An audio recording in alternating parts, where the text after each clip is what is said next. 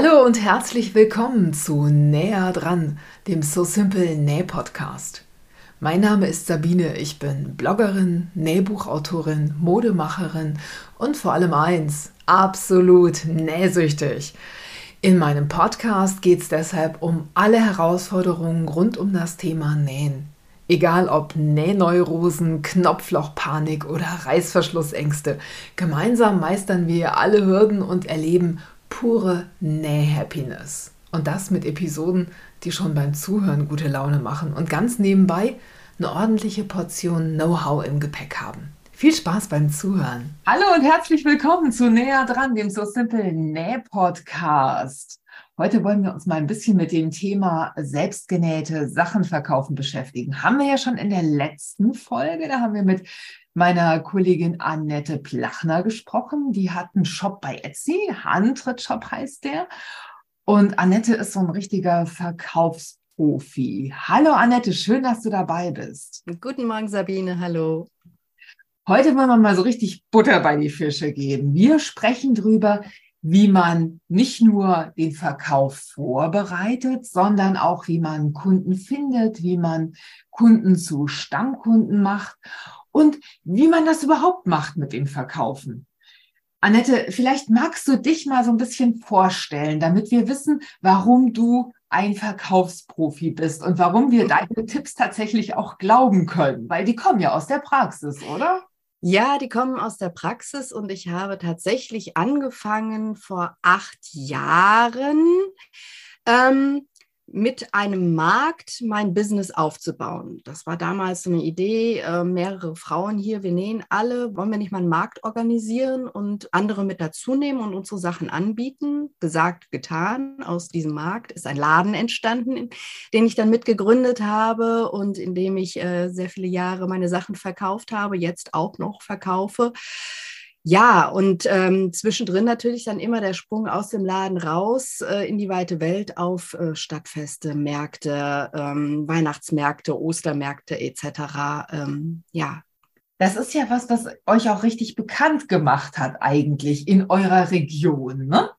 Genau, der Mädelskram-Laden ist eigentlich über die Mädelskram-Märkte äh, bekannt geworden. Zweimal im Jahr haben wir das veranstaltet, eigentlich so Handmade-Geschichten, ähm, alle, die aus der Region das angeboten haben, so zusammenzubringen und einen Markt selbst zu organisieren. Und das kam immer sehr gut an. Und ja, wie gesagt, aus dieser Marktidee ist dann entstanden, ja, jetzt haben wir die Sachen, dann machen wir doch auch noch einen Laden. Und äh, ja, da äh, fließt sehr viel Herzblut drin von mir.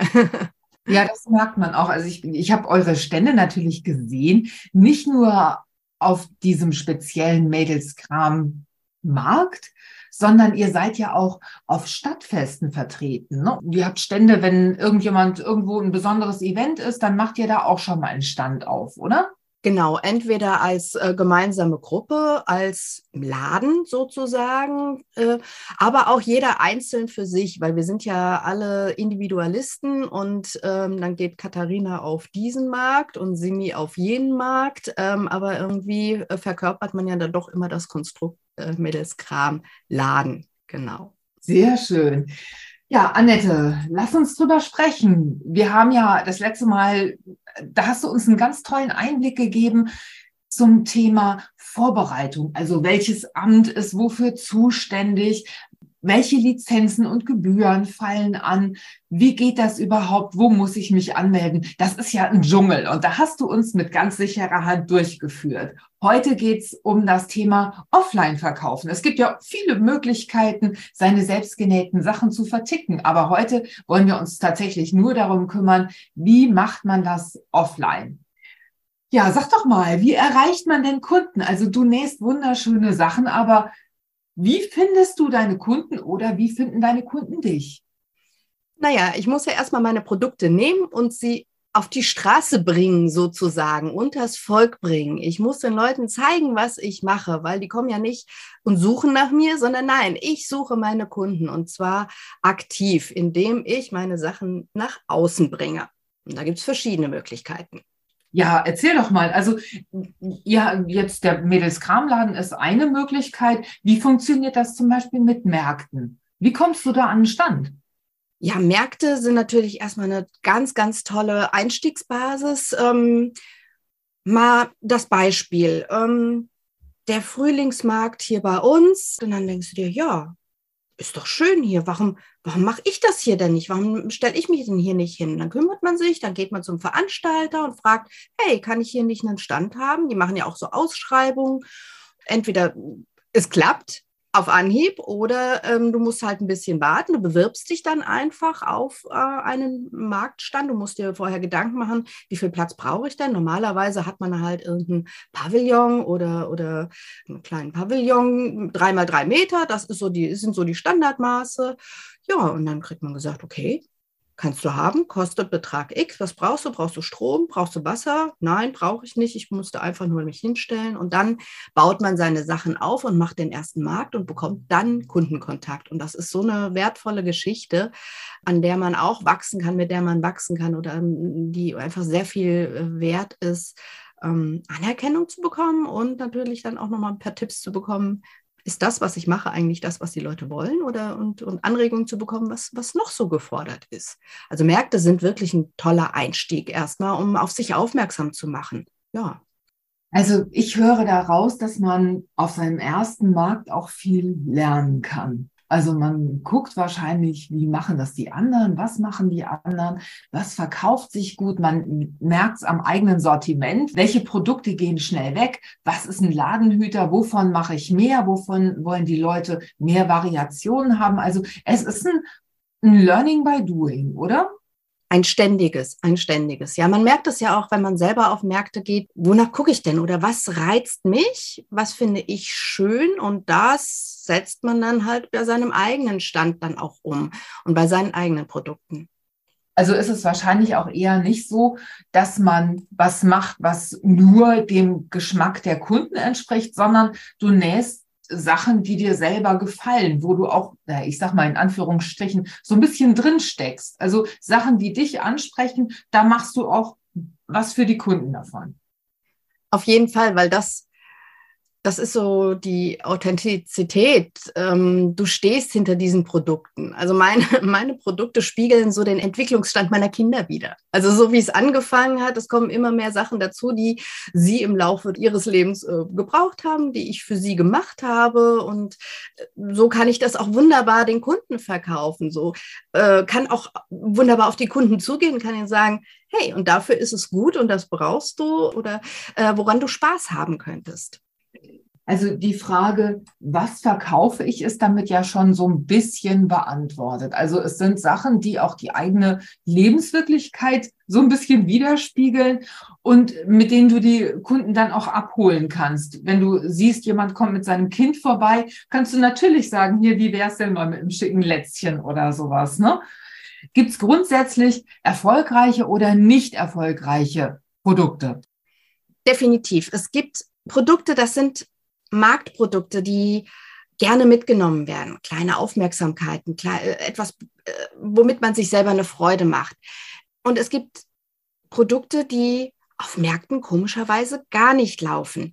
Ähm, das herauszufinden, ist einfach auch so ein Lernprozess. Du wirst manchmal erstaunt sein, du denkst dir, schau, wie schön das ist, warum will es keiner haben oder warum will es hier jetzt gerade keiner haben? Und natürlich kommt es auch immer auf das Umfeld an, in dem du halt verkaufst. Auf welchem Markt befinde ich? Wie viel ähm, Mitanbieter hast du denn, die etwa auch dein Produktsortiment anbieten, wenn du einfach zum Beispiel Betonschalen gießt, Vasen, Schälchen etc., also ähm, Dekoartikel aus Beton.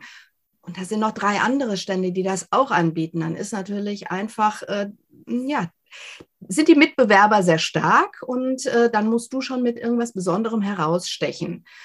Ich habe einen Markt mal besetzt, da war ich die einzige mit eben meinem Produktangebot ja, die Leute haben sich gefreut und es lief wie Hulle.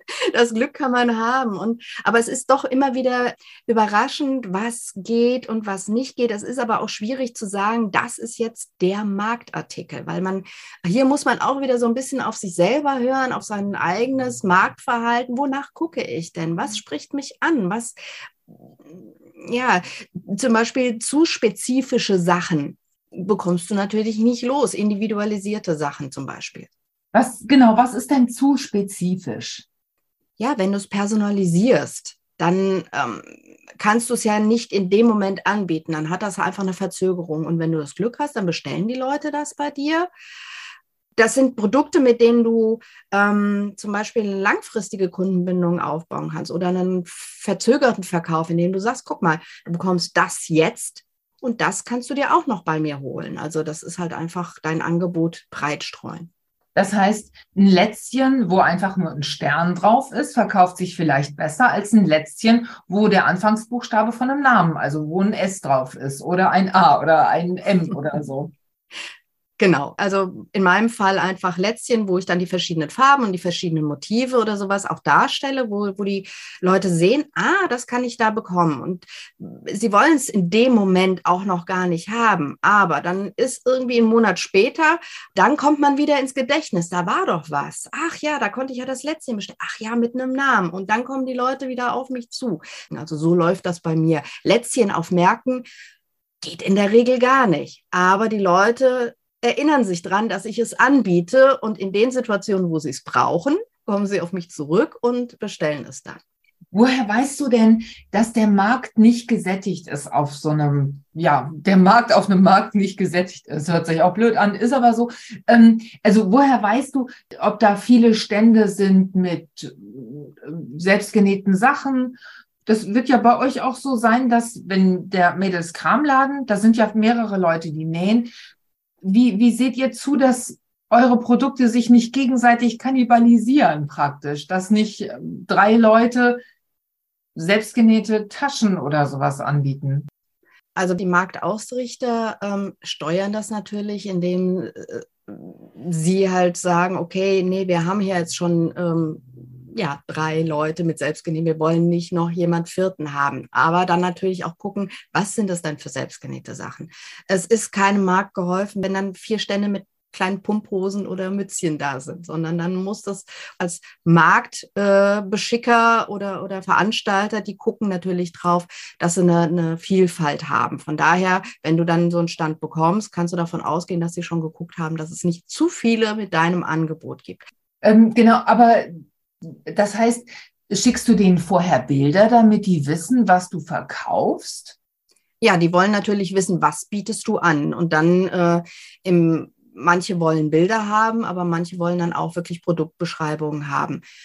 Und dann kann es aber auch sein, dass es eigentlich okay ist, wenn es mehrere Stände mit dem gleichen Angebot gibt, weil jeder einen anderen persönlichen Geschmack hat, was er herstellt. Also allein die Stoffauswahl. Der eine macht zum Beispiel Babyhosen in schreiend bunten Farben, weil das einfach äh, so viel Fröhlichkeit ausstrahlt. Dann gibt es aber den anderen Anbieter, die andere Anbieterin, die halt das eher in sehr gedeckten Farben hält. Also wo dann einfach die Stile sich komplett unterscheiden. Du hast das gleiche Produkt, aber du hast natürlich total unterschiedliche Stile. Und das ist auch was, was, was wichtig ist du musst deinen Stil finden, um, finde ich, attraktiv zu sein für Kunden.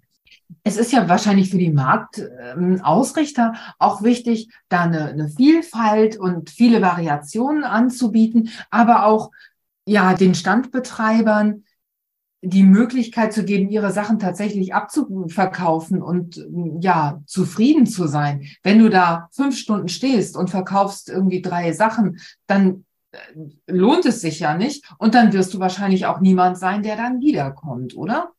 Genau, und das spricht sich ja dann auch rum. Man unterhält sich ja dann halt auch mit den, mit den anderen Ausstellern. Man, das ist ja dann auch so eine eingeschworene Gemeinschaft. Es gibt welche, die mögen das gar nicht, aber äh, normalerweise hilft man sich auch untereinander, weil man hängt ja den ganzen Tag irgendwie eng auf eng aufeinander sozusagen. Und ja, es spricht sich rum, hier der Markt, der lohnt sich oder der Markt lohnt sich nicht. Und ähm, da achten die Veranstalter in der Regel auch wirklich drauf, damit das ja sich für dich auch lohnt, weil so ein Markt ist einfach auch anstrengend. Also du bist wetterabhängig in der Regel, weil die meisten sind draußen, außer du hast halt das Glück, du hast irgendwo was drin, aber die sind sehr selten und immer nur so halt in der Weihnachtszeit. Und ähm, es ist Knochenarbeit. Also das, nach so einem Markttag steckt dir das schon ganz schön in den Knochen und man muss auch manchmal sagen, oh, es hat sich jetzt nicht gelohnt, aber es hat riesig Spaß gemacht, weil man ganz viele Gespräche geführt hat und, und viele Leute kennengelernt hat. Aber so wie du es eben beschrieben hast, ist dieses sich lohnen, zeichnet sich nicht unbedingt in dem ab, was letztendlich in deinem Portemonnaie landet, sondern manchmal auch einfach dadurch, dass man laut trommelt, dass man sich zeigt, dass man dem Geschäft ein Gesicht gibt. Oder ich meine, es ist ja auch Werbung. Das ist aktive Werbung, ja. Und es ist einfach schön, ähm, seine Endkunden mal ähm, kennenzulernen. Selbst wenn man zum Beispiel ein Mietregal hat in einem Laden und verkauft da seine Sachen, dann steht man ja meistens nicht daneben und sieht zu, wie die Leute Sachen in die Hand nehmen, wie sie sie angucken, wie sie sich darüber unterhalten mit äh, ihrer Begleitung. Ähm, und auf Märkten kommst du wirklich mit den Leuten direkt ins Gespräch, die dir dann auch sagen, oh, das ist schön, das ist nicht schön oder das könnte ich noch gebrauchen. Die bringen dich natürlich auch auf Ideen. Und es ist für die Seele schön. das klingt jetzt blöd, aber das ist auch wichtig, einfach, äh, weil, weil das, was du, was du da herstellst, ist ja meistens, du bist ja kein Fabrikant, der du, du, sondern das sind Produkte, die die dir von der Hand gehen, die, in die du äh, Liebe legst und, und ähm, Arbeit legst und, und äh, Aufmerksamkeit äh, legst. Und dann ist es schön, wenn du siehst, dass es anerkannt wird und wie jemand das wertschätzt. Von daher, so ein Markt ist einfach Werbung machen. Es ist seine Kunden kennenlernen und ähm, ja, auch ein bisschen Anreize bekommen. Das ist so wichtig, äh, sich zu unterhalten und ja, neue Perspektiven zu erhalten.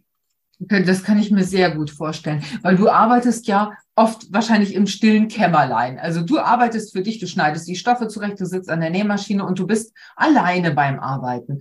Und wenn du dann direktes Feedback von deinen Kunden bekommst, das ist wahrscheinlich total viel wert, dass sie dir sagen, boah, die Stoffrichtung finde ich toll oder die Farben finde ich toll oder das fände ich super, wenn es noch ein bisschen größer wäre oder so. Also kann ich mir super vorstellen was ich mich gerade gefragt habe, also mehrere Sachen. Du hast äh, deine Impulse, da ist so viel drin. Du hast eben gesagt, manchmal kommen die Leute und ähm, hinterher, wenn die dich auf dem Markt gesehen haben und haben gesehen, dass du da schöne Lätzchen anbietest, dann kommen die hinterher nochmal auf dich zu und kaufen vielleicht in deinem Etsy-Shop nochmal was. Nimmst du Visitenkarten mit oder woher wissen die, dass du einen Etsy-Shop hast? Ja, Visitenkarten. Wie, äh, große, kleine, ähm, du musst den Leuten immer in die Hand geben, wer du bist, wo sie dich wiederfinden können. Nicht hinterm Berg halten, nicht schüchtern sein. Ne? Hallo, das bin ich das, und hier findet ihr mich. Das ist natürlich total wichtig, wenn du das möchtest, wenn du den Online-Shop auch hast, aber das haben die meisten, weil es einfach so ein niederschwelliges Angebot ist. Ja, und ähm, du möchtest äh, wiedergefunden werden. Das ist ja das Ziel, weswegen du da hingehst. Du möchtest deine Sachen absetzen. Werbung ist da schon wichtig und Eigenwerbung in Form eben von Visitenkarten oder Flyer oder wie auch immer. Die kannst du selber drucken oder du lässt es drucken. Da wächst man ja auch so ein bisschen mit rein. Man fängt ja erstmal langsam an. Also die wenigsten schaffen sich erstmal eine Grundausstattung an, sondern du du lernst von Markt zu Markt dazu, was brauche ich oder was ist jetzt hier auch das, wie ich meinen Stand weiter aufbaue, wie ich es weiter aufhübsche, was äh, spricht die Leute an, wie äh, mache ich auf mich aufmerksam. Ich finde, das ist sowas, wo man, ähm, wo man auch mitwächst und ähm, irgendwann dann dahinter kommt, das brauche ich oder das brauche ich nicht. Zu dem Thema Standgestaltung, da kommen wir gleich noch. Was mir aber gerade noch so aufgefallen ist, du hast vorhin einen Begriff genannt, den ich ganz wichtig fand, den eigenen Stil finden. Wie findet man denn den eigenen Stil? Also wie findet man Produkte, die zu einem passen? Das ist eine wirklich gar nicht so einfache Frage. Ja, also für mich ist ja. die Frage auch schwierig, weil ähm, ich habe bei jeder Anleitung und bei jedem Schnittmuster muss ich überlegen, Trifft das jetzt meinen Geschmack? Trifft das den Geschmack meiner Blogleserinnen oder meiner Schnittmusterkäuferinnen? was bilde ich da ab? Oder nehme ich einfach Farben, in denen ich gut aussehe, in denen das Produkt gut aussieht? Also diese Entscheidung, welchen Stoff nehme ich, welchen Schnitt nehme ich, das setzt sich aus so vielen Gedanken zusammen. Ist das bei dir auch so? Ja, das ist also die Antwort, was den eigenen Stil zu finden, was ist der eigene Stil, ist wirklich nicht einfach, aber ich glaube, der eigene Stil setzt sich zusammen aus dem, was dir wichtig ist und dem, was du deinen Kunden gefällt. Also wenn das so ineinander fließt, so eine Melange gibt und du sagst, ja, genau, ähm, dann finde ich, ist das, ist das optimal. Natürlich kann es auch so sein, dass dein Stil genau den Geschmack der Kunden trifft, aber meistens ist es halt so, so, ein, so ein Zusammenspiel. Du bietest was an und dann bekommst du noch ein bisschen Anregung, nimmst das auf. Ich denke, so der eigene Stil ist ein, ist ein Mix aus dem, was du verkörperst, das ist die Basis und äh, den Kundenwünschen, auf die man natürlich dann auch noch in gewissem Maße eingeht, wo du sagst, ja, nee, die Anregung, die finde ich gut, weil man muss ja nicht auf jedes Pferd springen, das einem den Hintern hinhält. Ne? Das hast du sehr schön gesagt, Annette. Bevor wir uns jetzt gleich um die Standgestaltung kümmern, inwiefern erlebst du es denn, dass deine verkauften Sachen auch eine Art Visitenkarte sind. Also, dass die Leute, weiß ich nicht, eine schöne, wir bleiben mal bei dem Lätzchen, ein schönes Lätzchen bei ihrer Freundin sehen, fragen, wo hast du das her? Und ja, dass die Sachen eben für sich selbst sprechen. Ist das auch so? Also die, deine Produkte sind ja deine Visitenkarte. Das ist die einmal die, die Gestaltung dessen, was du anbietest, was anspricht, was toll ist und dann die Funktionalität und ähm, die Wertigkeit auch. Äh, das Problem bei meinen Lätzchen sehe ich jetzt. Manche sind schon acht Jahre in Gebrauch von meiner Tochter, die gehen einfach nicht kaputt. was, was, was, was äh, natürlich dann ein Wiederkäufer, also es produziert keine, keine Wiederkäufer, in dem äh, ein, ein, ein Teil verschleißt wird, aber es äh, produziert Wiederkäufer, in dem einfach die Qualität für sich spricht, jetzt im Punkto Lätzchen. Und dann kommen halt, wie gesagt, halt immer wieder Leute auf mich zu und sagen, ja, ich brauche noch mal eins. Ich habe eine Kundin, die bestellt seit sechs Jahren regelmäßig für ihren Bekanntenkreis Lätzchen bei mir. Ähm, mittlerweile weiß ich um ihre drei Kinder, sie um meine zwei Kinder. Also es hat sich dann auch so, ein, so ein Kontakt äh, hergestellt. Der ist sehr sporadisch, aber immer wieder, wenn, wenn er auftaucht, so und wie geht's? Ja, bei uns hat es jetzt so und so. Und also ich finde das immer sehr, sehr, sehr schön. Und ähm, ja, das ist es halt, was, was äh, wirklich ausschlaggebend ist und was sehr schön ist.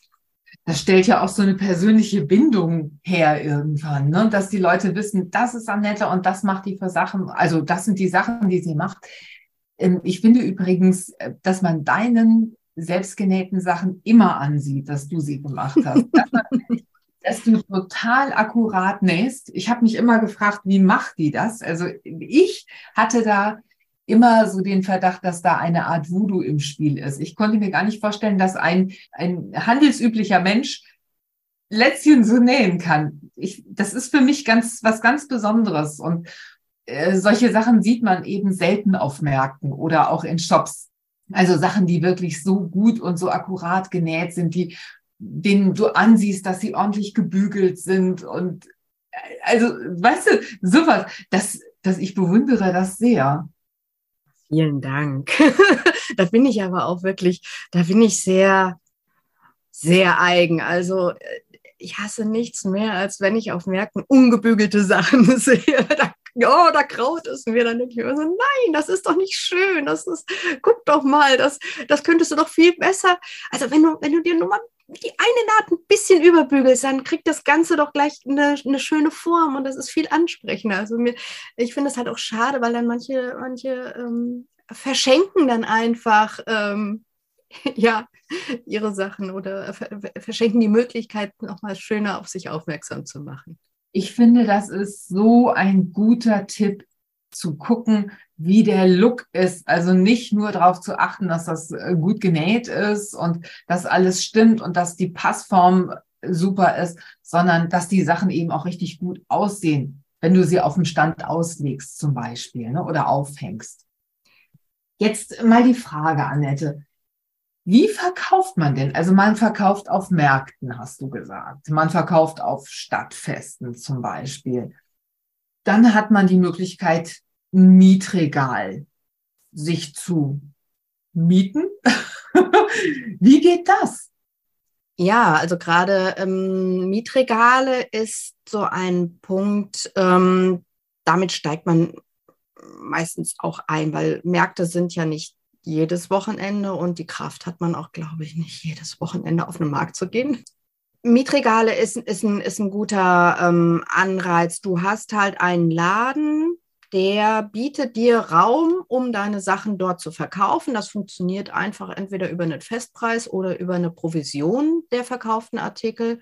Und da musst du halt einfach gucken, mh, hm, passt das für mich? Passt die Umgebung für mich? Bei uns bietet zum Beispiel auch die Boulderhalle ein Eckchen an, um selbst genähte Sachen zu verkaufen. Ähm, da kenne ich eine, eine liebe Kollegin, die da ihre Sachen ausstellt. Muss man halt gucken, passt das Klientel auf das, was ich anbiete. Im Mädelskramladen haben wir Mietregale, wo auch äh, Leute uns ähm, die jetzt gar nicht aus der Umgebung kommen, ähm, sondern die halt übers Internet auf uns aufmerksam geworden sind, die uns dann halt einen Karton mit Sachen schicken und dann wird das ausgestellt und äh, verkauft äh, sich dann und dann ja, entscheiden diejenigen, mache ich weiter, mache ich nicht weiter. Ich hatte jetzt auch am letzten Donnerstag eine ganz nette Unterhaltung mit einer Frau, die hat sich halt einfach mal den Mädelskramladen angeguckt, äh, um zu schauen, ist das äh, der Laden, wo ich meine Sachen gut absetzen kann? Passt das da zu mir und passe ich zum Laden sozusagen? In so einem Laden, da verkauft man ja in so einer Art geschütztem Umfeld. Da kommen die Leute rein, die wissen, da gibt's Handmade-Sachen zu kaufen. Die sind schon interessiert, aber ich höre raus, man kann auch selber kreativ werden und mal fragen, du, ach, im Kosmetikstudio wollt ihr nicht vielleicht Kosmetiktaschen von mir verkaufen oder irgendwie sowas. Also man kann auch selber kreativ sein, nicht nur beim Nähen, sondern auch dabei, sich seine Verkaufsorte praktisch zu generieren, sich auszusuchen oder überhaupt erstmal welche ja ins Leben zu rufen. Manchmal muss man ja die Shopbetreiber ja regelrecht drauf stoßen, dass man sagt, hier, Sie verkaufen hier oder man kann bei Ihnen Autos waschen, warum kann man keine Schlüsselanhänger zum Beispiel kaufen? Sehr guter Ansatz. Ja, such dir deine Verkaufsorte. Ähm, wenn du utensillos äh, nähst, ne? Warum, das sind, sind doch auch Brotkörbchen. Warum nicht dem Bäcker irgendwie zur Verfügung stellen, auch als Geschenkset oder ähm, wie du schon sagst, bei der örtlichen Tankstelle zu fragen, kann ich hier neben den äh, Lutschern nicht auch meinen Aufsteller mit Schlüsselanhängern präsentieren? Ja, und dann vereinbart man da mit dem jeweiligen Händler, wie, wie das denn vonstatten geht, ob man einfach eine feste Gebühr bezahlt, um da präsent zu sein oder halt eben nicht. Und was es da für Möglichkeiten gibt. Und das ist, wie gesagt, auf dem Land dann meistens sogar noch ein bisschen einfacher, sich solche Verkaufsorte zu schaffen. Man darf dann auch nicht enttäuscht sein, wenn es sich gleich anläuft. Manches braucht einfach ein bisschen Gewöhnung. Die Leute müssen es öfter gesehen haben, bis sie sagen, ach ja, das brauche ich oder ach, das gab es ja da. Also es funktioniert manchmal auf Anhieb und manchmal braucht es einfach auch ein bisschen Anlauf. Da muss man auch ein bisschen Atem mitbringen. Aber das heißt, man muss selber aktiv werden. Also man muss schon sich auf den Weg machen, um da was aufzureißen. Man muss den Leuten auch was anbieten, was attraktiv ist, auch für die Ladenbetreiber. Also nicht denken, ach, die werden schon ein Aufstellerchen für mich haben oder die werden schon ein Plätzchen haben, das da auf mich wartet, sondern denen auch ein ja, einen Vorschlag machen, wie sie selber was davon haben. Also, dass das auch ihr Angebot ja erweitert und attraktiv macht, wenn da was Schönes steht. Und es muss auch zum Laden passen. Und es muss wahrscheinlich auch zum Klientel passen. Also, wenn jemand schnell mal Brötchen holt, dann äh, mag der vielleicht einen Brötchenkorb mitnehmen, aber ein Babynestchen ist dann vielleicht nicht so der Burner. Naja, ja, das nicht. Du stellst es aber hin, falls irgendwann mal der Moment kommt, wo sie denken, ach, das brauche ich doch. Ach, da war doch was. Ja, natürlich muss man auf sich äh, aufmerksam machen. Der Markt ist ja mittlerweile ähm, hat eine gewisse Breite angenommen und jeder möchte gerne ähm, seine Sachen auch äh, präsentieren und, und loswerden. Das heißt, du musst schon selber dafür sorgen, es kommt niemand auf dich zu und äh, fragt dich, ob du ihm was gibst. Nein, du musst da schon selber aktiv werden. Du darfst da nicht schüchtern sein du musst halt immer für dich entscheiden, wie, wie weit möchte ich gehen, was, was möchte ich erreichen. Und diese Ziele ähm, schaffst du nicht vom Schreibtisch aus, sondern nein, da musst du wirklich rausgehen und die Leute ansprechen. Aber wenn du hinter deinen Produkten stehst, dann ist das meistens, äh, ja, ein, ein Selbstläufer. Aber du solltest natürlich auch ehrlich sein, passt es oder passt es nicht, wie du schon gesagt hast. Äh, ist das Umfeld das Richtige und sind meine Produkte wirklich das Richtige? Möchte ich meine Produkte in diesem Umfeld präsentieren? Will ich einfach nur was verkaufen oder will ich, dass halt auch alles zusammenpasst, meine Produkte zum Laden und umgekehrt?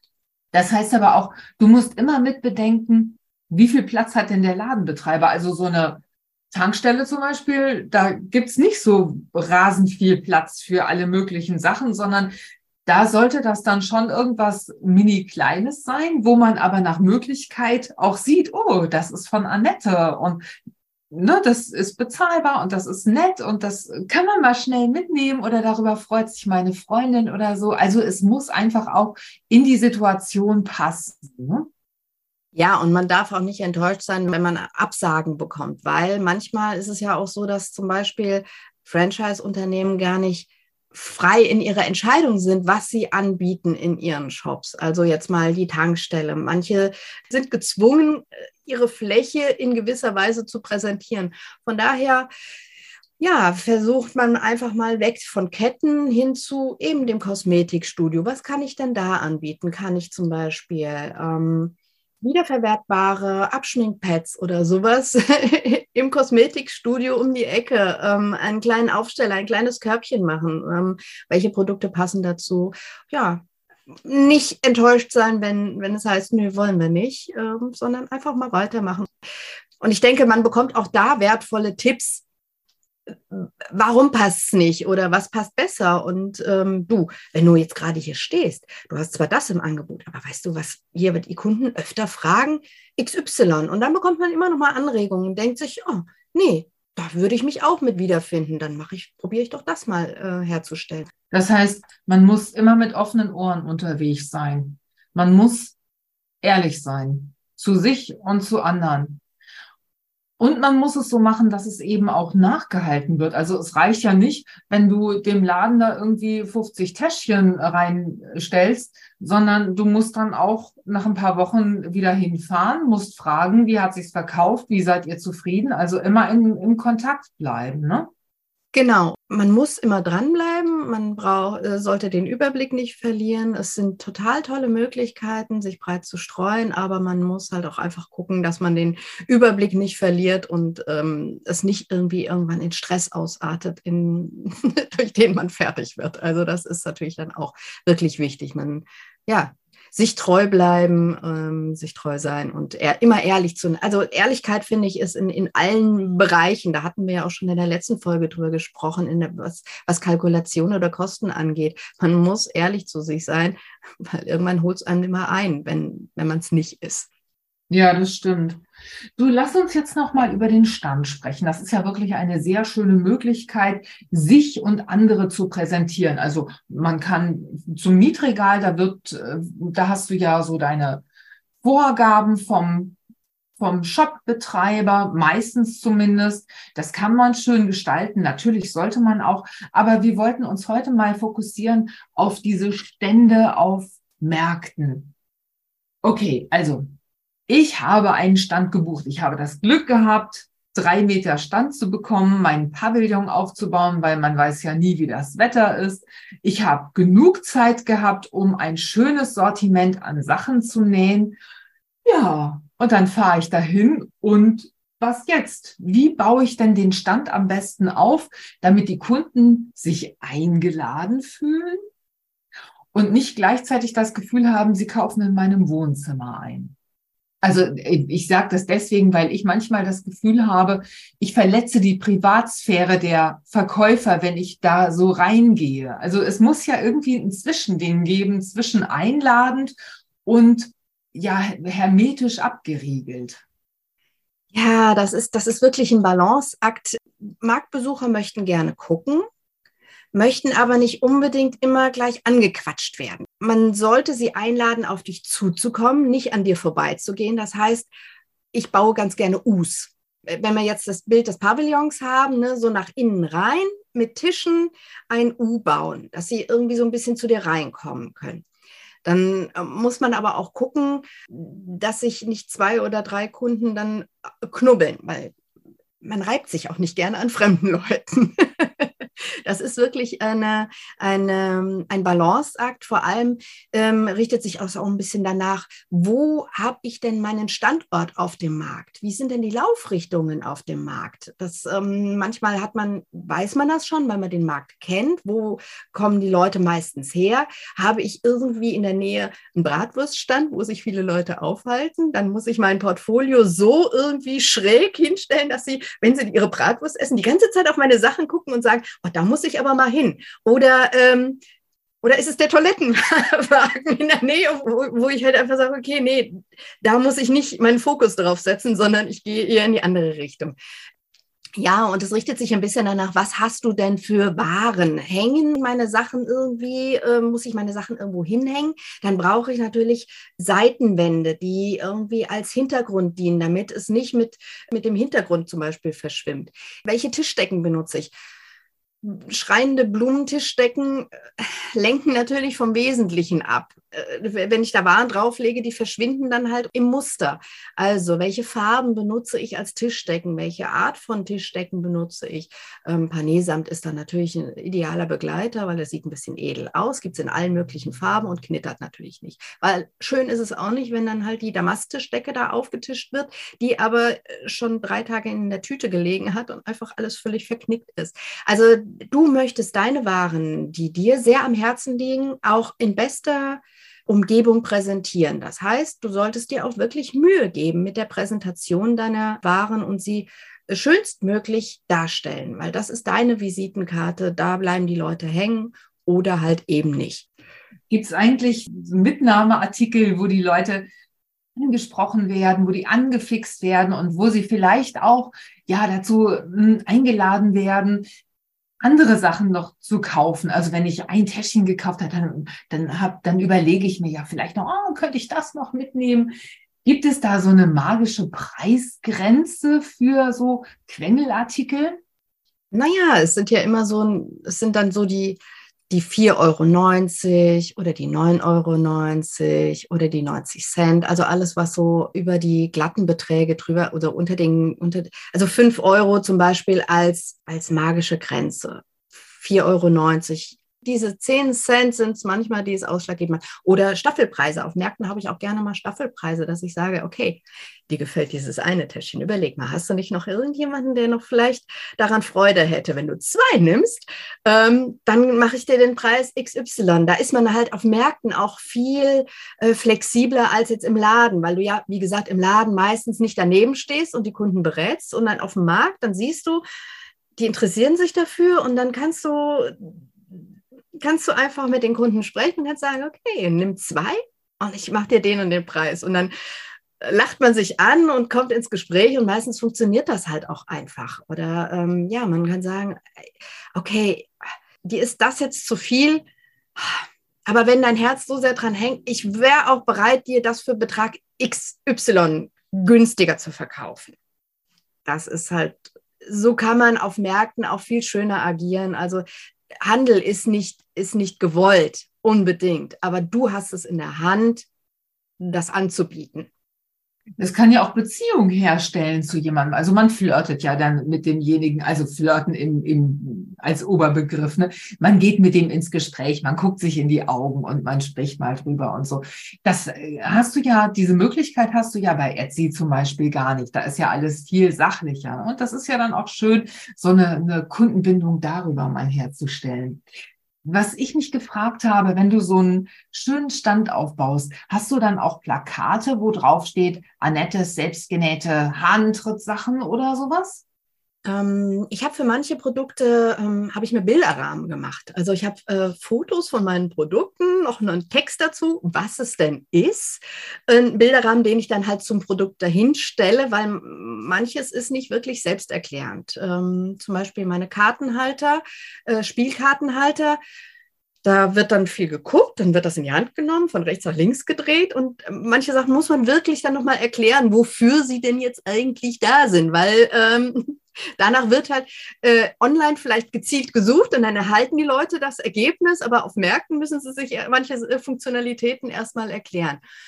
Wenn du öfter auf Märkten unterwegs bist, macht es bestimmt auch Sinn, dir eine Art Transparent anzuschaffen. Da gibt es ja viele Werbeanbieter, die jetzt mittlerweile auch günstig irgendwelche Banner herstellen, die du mehrmals verwenden kannst. Weil gerade wenn es um Plakate geht, musst du natürlich dran denken, nicht jeder Markt äh, findet bei Sonnenschein statt, sondern du hast dann auch wirklich manchmal ähm, Wetter und äh, du willst deine Werbematerialien natürlich auch mehrmals verwenden, weil du investierst da ja auch Geld rein. Ähm, und dann kannst du dir überlegen, machst du dir vielleicht einen Banner mit deiner Shop-Adresse oder einfach nur mit deinem Logo, ähm, um den Wiedererkennungswert ähm, herzustellen. Kannst du das selber machen oder lässt du es machen?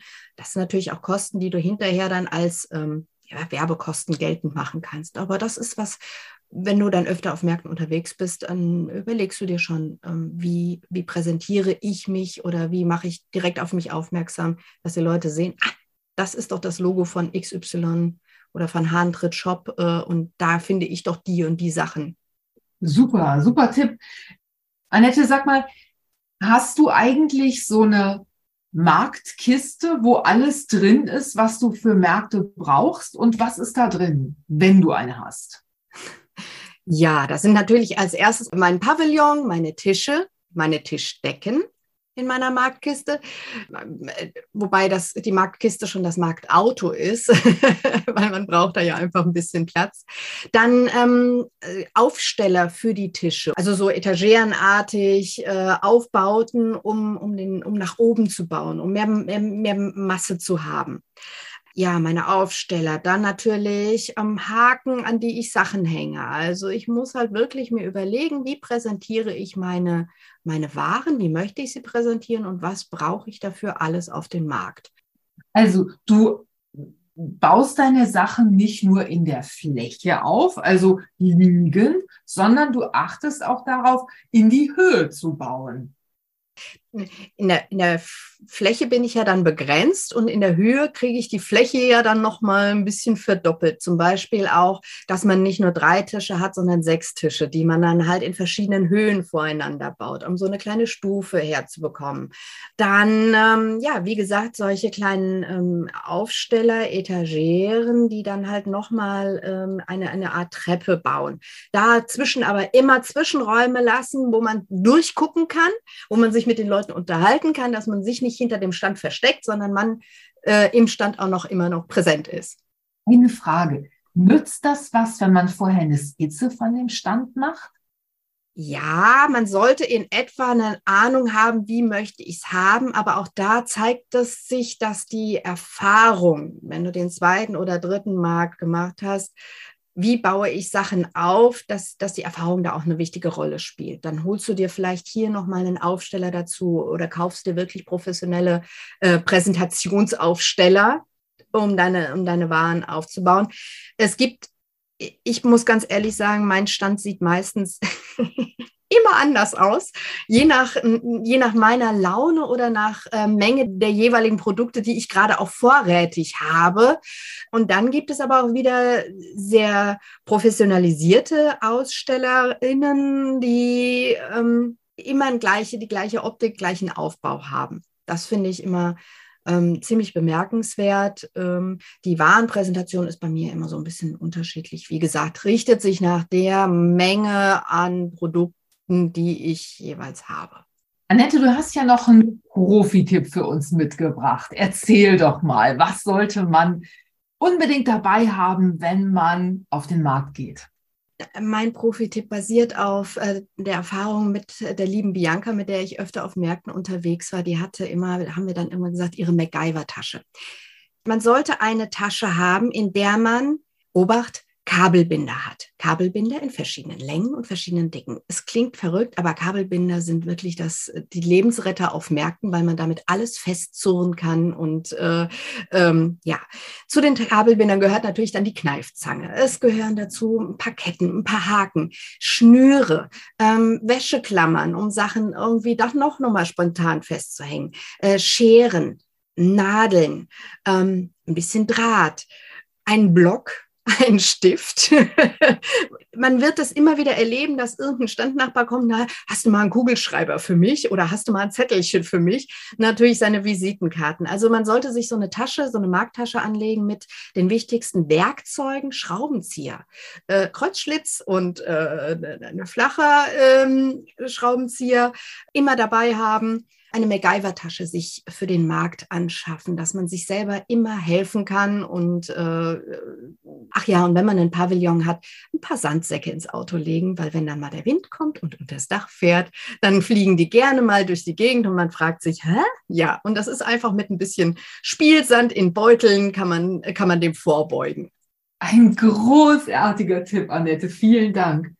Du sag mal, wenn man jetzt überall auf Märkten sein Gesicht gezeigt hat, seine tollen genähten Sachen gezeigt hat, vielleicht bei Facebook äh, gepostet hat, dass man einen Markt macht und man hat richtig Erfolg. Was passiert denn, wenn man auf einmal zu viel Erfolg hat und von den Anfragen überrollt wird? Kann das passieren? Das kann passieren. Das passiert dann teilweise auch in ähm, gerade so Feiertagshochzeiten, wenn dann einfach äh, vor Ostern, vor Weihnachten oder sowas, ähm, vor Nikolaus, die Leute plötzlich, ähm, ganz viele Leute ein bestimmtes Produkt haben wollen oder sich eindecken wollen. Ja, wenn man zu viel Erfolg hat, das ist einerseits natürlich überwältigend schön, auf der anderen Seite artet das dann auch in Arbeit aus und man muss dann auch schauen, mache ich nicht jetzt erstmal eine Pause, um nicht hinter die Zeit zu kommen und, und damit dann auch Kunden womöglich zu verprellen, weil ich einfach Lieferzeiten nicht einhalten kann oder nicht so arbeiten kann, wie ich, wie ich äh, mir das vorgestellt habe. Also jetzt zum Beispiel in meinem persönlichen Fall, ich mache mir natürlich Pläne, wann kann ich abends was wie fertigen. Nur kommt dann eins meiner Kinder und macht mir mit äh, äh, Krankheit oder irgendwas anderem einen Strich durch die Rechnung. Und dann sitze ich einen Abend nicht an der Nähmaschine, sondern am Bett und lese vor oder sowas. Und diese Zeit geht mir dann halt verloren, weil ich die nicht nachholen kann. Verlorene Zeit ist verlorene Zeit. Du hast nur bestimmte Stunden zur Verfügung und ähm, ja, die kannst du nicht irgendwo auf ein Konto einzahlen. Das heißt, viel Erfolg ist super, kann zum Stress werden, das sollte man sich bewusst werden und man muss dann einfach auch vielleicht manche Aufträge nicht annehmen, was aber auch für den Kunden gut ist und für dich gut ist, eben damit du nicht zu fertig bist und der Kunde nicht enttäuscht ist, weil du das nicht leisten kannst, was er sich von dir erwartet. Weil das ist ja dann wieder kontraproduktiv oder macht keine gute Werbung. Ja, super Hinweis. Also wenn man viel Werbung macht, wenn man viel tut, um Erfolg zu haben, dann muss man eben auch gerüstet sein für den Fall, dass dieser Erfolg eintritt. Und ich kann mir dann auch vorstellen, wenn sehr viele Aufträge reinkommen, dass man dann vielleicht noch eine nähende Freundin fragt, du hilfst du mir vielleicht dabei oder so. Also irgendwann kann man es dann vielleicht auch nicht mehr selber wuppen oder nicht mehr alleine wuppen und muss dann die Entscheidung treffen, hole ich noch jemand anderen rein. Ist die Frage, will man? Annette, das war so spannend, was du zu erzählen hattest. Ich habe jetzt richtig Lust bekommen, mal einen Marktstand zu machen. Ich weiß aber eigentlich nicht, was ich da verkaufen will. Vielen Dank, dass du uns so wertvolle Einblicke erlaubst in dein Business ja auch. Und ja, danke für, für all die vielen Tipps, die du mit im Gepäck hattest. Alle Links und Hinweise, alle Infos packen wir natürlich nochmal in die Show Notes zum Nachschauen. Es wird auch einen eigenen Blogbeitrag geben zum Thema selbstgenähte Sachen verkaufen. Auch da ist Annette involviert mit ihren tollen Tipps. Annette, vielen Dank für das Gespräch und ich freue mich schon auf unser nächstes Mal. Ja, sehr gerne. Ich habe auch jetzt wieder Lust auf den nächsten Markt. Und wie gesagt, Märkte sind wirklich eine ganz, ganz tolle Sache. Nicht nur der Austausch mit den, mit den Kunden, sondern auch der Austausch mit anderen Kreativen ist so wertvoll, so wichtig und so schön. Also es ist einfach eine sehr kommunikative Geschichte. Und ich freue mich auch, wenn wir bald wieder voneinander hören, auf einer anderen Basis, dann online. Ja, genau. Im nächsten Podcast geht es nämlich ums Online-Verkaufen. Auch da hat Annette natürlich enorme Erfahrungen und wird uns daran teilhaben lassen. Für heute sage ich vielen Dank fürs Zuhören. Lasst uns gerne eure Kommentare da. Ihr könnt auch in den Show Notes eure Erfahrungen mit dem Verkauf von selbstgenähten Sachen teilen. Wir freuen uns drauf, von euch zu lesen und zu hören. Bis zum nächsten Mal. Tschüss. Tschüss. Das war's für heute. Ich hoffe, dieser Podcast hat dir den ein oder anderen Aha-Moment beschert. Schreib mir doch mal in den Kommentaren, ob dir unsere Tipps weiterhelfen. Wenn du magst, lass mir ein Like und ein Abo da, dann bleibst du immer auf dem Laufenden und bekommst direkt eine Info, wenn ich wieder eine neue Episode veröffentliche. Für heute sage ich vielen Dank fürs Zuhören und Happy Simple Sewing. Bis zum nächsten Mal. Tschüss.